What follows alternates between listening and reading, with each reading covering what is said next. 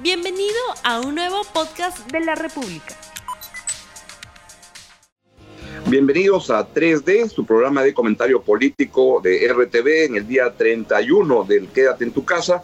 Y en este contexto le recordamos que estamos en el momento más crítico de la, la, cuarentena y es momento de colaborar con nuestras familias, por los mayores, por los que están en la primera línea de batalla, por cortar la cadena de contagio, por evitar más muertes en el Perú y por muchas más razones yo no salgo. 3D, como siempre, con Mirko Lauer, Fernando Rospigliosi y quienes habla Augusto Álvarez.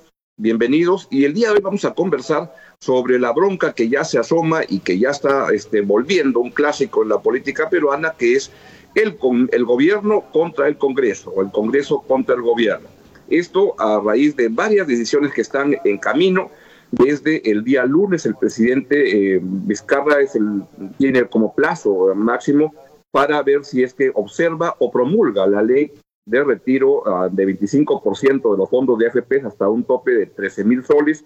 Y también están las, las, medidas laborales que se han emitido esta semana sobre la suspensión perfecta que ha sido objetada por mm, varios miembros del Congreso y anuncian que tienen 86 votos para anular estas disposiciones. Además, leí temprano que en el Congreso están, quieren citar a la ministra de Economía espero que sea una citación este, digital, porque ahí la cosa está tan tremenda que ya hay siete congresistas contagiados, son tantos que ya podrían formar la bancada COVID, en, recuerdo de la, la, combi tan tradicional, la que Mirko y Fernando, seguramente yo también hemos viajado y siempre iba bien apachurrado, con lo cual cualquier cosa te contagiados.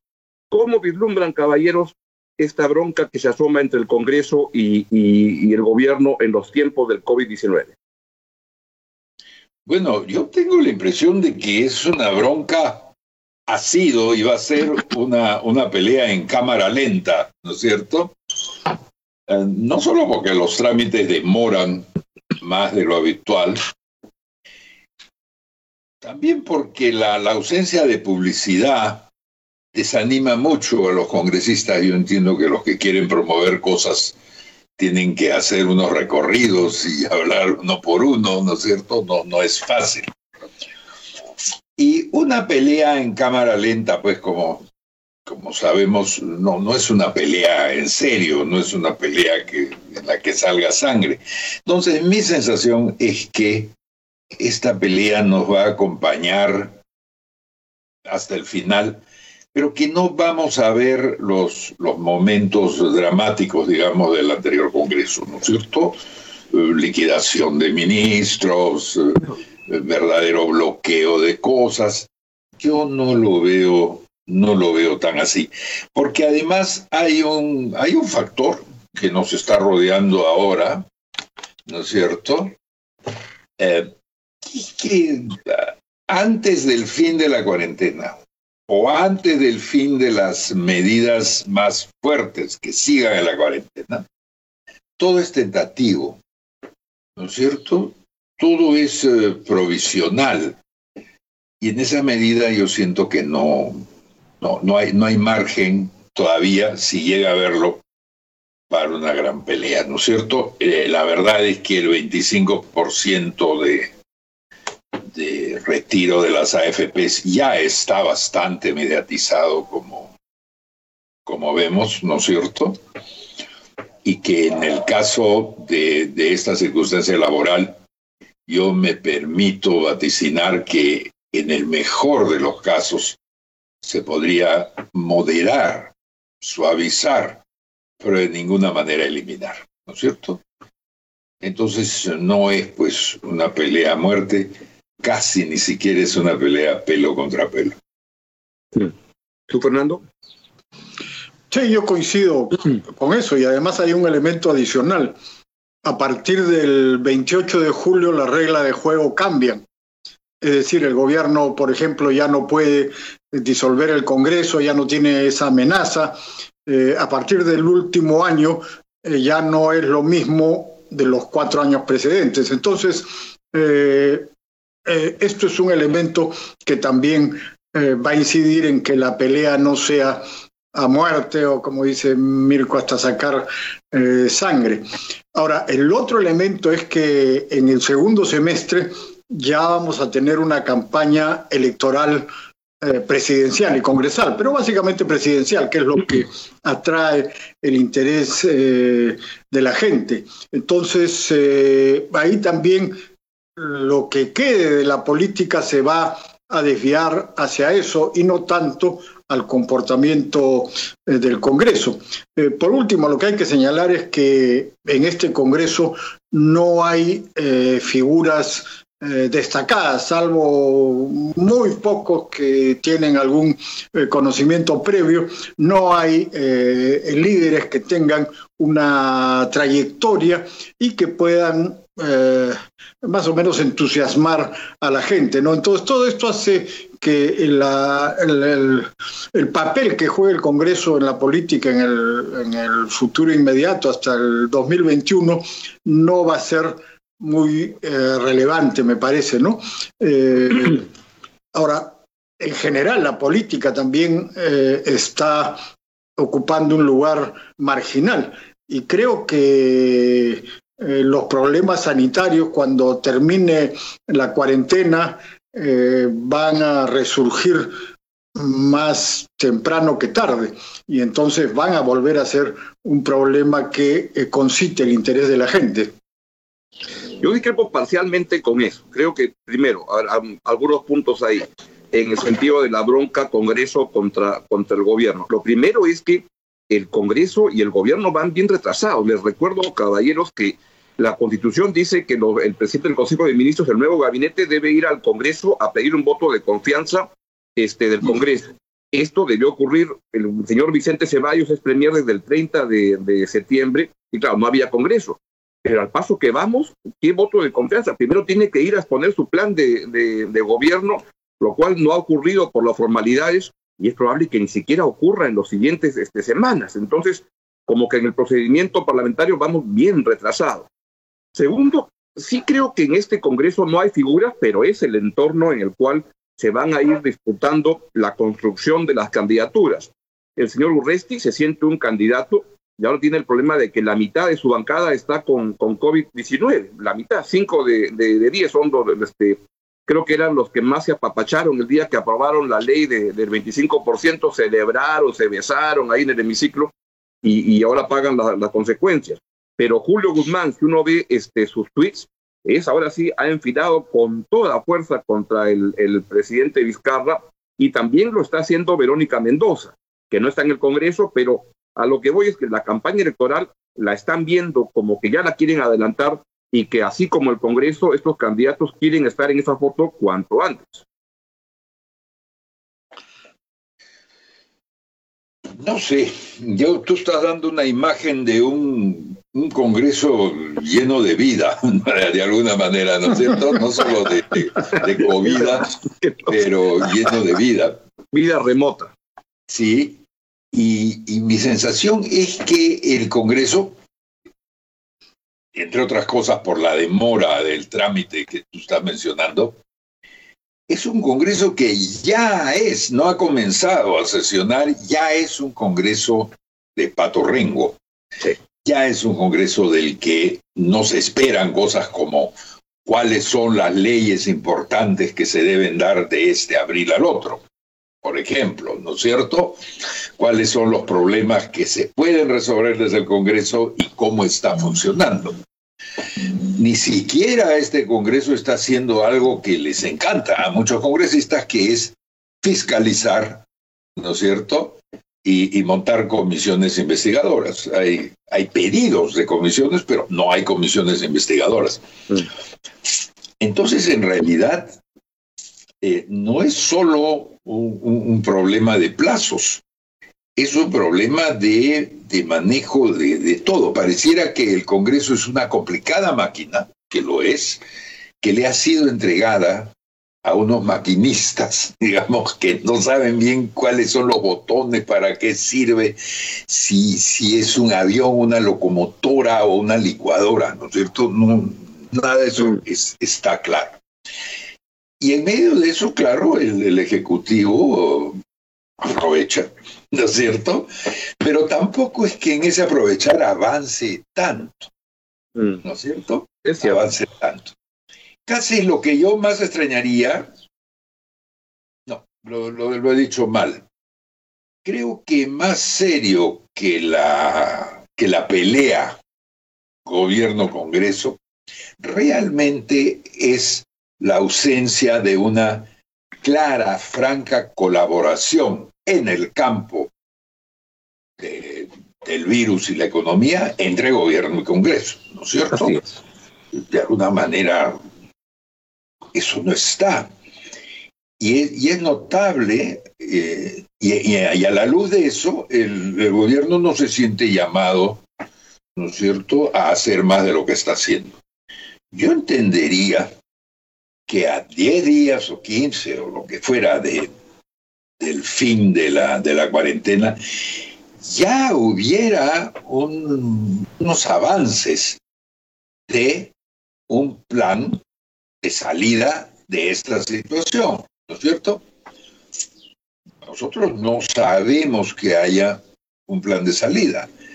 El gobierno ya debería tener un plan de salida, puede anunciarlo o no, pero tiene que decir que existe, que está trabajando en él puede dar algunos lineamientos generales, ¿no es cierto? Prepararse para un futuro inmediato peligroso no es un secreto de Estado, ¿no es cierto? Si miramos en los Estados Unidos ahora la pelea entre Trump y los 10 eh, gobernadores de las costas este-oeste, es porque estos gobernadores están ya poniendo en marcha planes para cuando este asunto termine o empiece a terminar. Aquí la sensación es que el presidente Vizcarra va a empezar a hacer las cosas de después de la cuarentena, recién después de la cuarentena. Tiempo perdido, imagen desgastada. Eh, ¿Por qué está haciendo eso? Si ha sido tan eficaz en el núcleo de la emergencia, ¿Qué le está frenando la mano? ¿Qué consideración estratégica es esta de, no apoyarse en la planificación? Bueno, y en esta lógica de los hechos, para apuntalar lo que Mirko plantea, creo que se entiende el mensaje que dio ayer el presidente Vizcarra cuando dijo, y por si acaso no voy a ser candidato. Así que ustedes jueguen pensando en el, próximo año, yo juego ahorita y entonces ya no me molesten y nos repartimos los espacios. Sí, pues, pero es muy simpático que no vaya a ser candidato, pero creo que hay, eh, está bien, pero hay preocupaciones a futuro mucho más importantes que, que el futuro político de Martín Vizcarra, ¿no? Sin duda. Otro elemento que interviene en esta relación gobierno-congreso es que en el anterior Congreso, si bien no había una bancada propiamente eh, del gobierno, había una bancada semioficial y varias que pugnaban también por serlo. Pero en este caso, en este Congreso, no hay absolutamente nada. Y que yo sepa, no hay un interés eh, demostrado del gobierno por eh, tener operadores políticos que vayan coordinando y tratando con por lo menos algunas bancadas para eh, tener un respaldo a las medidas que ellos eh, están aplicando en este momento y que van a aplicar en el futuro. O sea, hay un desinterés completo de parte del gobierno y, una falta de capacidad para tratar con el Congreso no sería muy difícil tener, si es que tuvieran algunos operadores políticos que previamente a una serie de decisiones que tome el gobierno estuvieran conversando, persuadiendo, eh, repartiendo cosas, en fin, haciendo lo que se hace en la política para tener una mejor relación con el Congreso. Hasta donde se ve, por lo menos, no hay ni siquiera un intento del gobierno para hacer eso, lo cual creo que está dificultando esta relación, ¿no? El gobierno tiene muchísimos resortes con los no Solo, no solo del gobierno, ¿no? El, presidente del Congreso, Manuel Merino, ha llevado lo de la cuarentena a, a una situación extrema, ¿no es cierto? Al grado de inexistir políticamente ante la opinión pública, ¿no es cierto? Y, ese es el otro asunto, la percepción de que el Congreso es una cantidad desconocida en términos políticos. Eso que tú estás pidiendo, ¿no es cierto?, supone además un, un pequeño via crucis de recorrerse unas siete, ocho bancadas en las cuales no se sabe bien qué respuesta se va a encontrar para, para qué tema.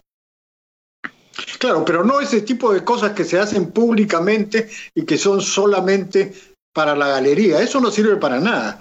Lo que hay que hacer es eh, las reuniones que no son públicas y en las cuales eh, se usan diversos argumentos de distinto tipo para tratar de persuadir o neutralizar la oposición.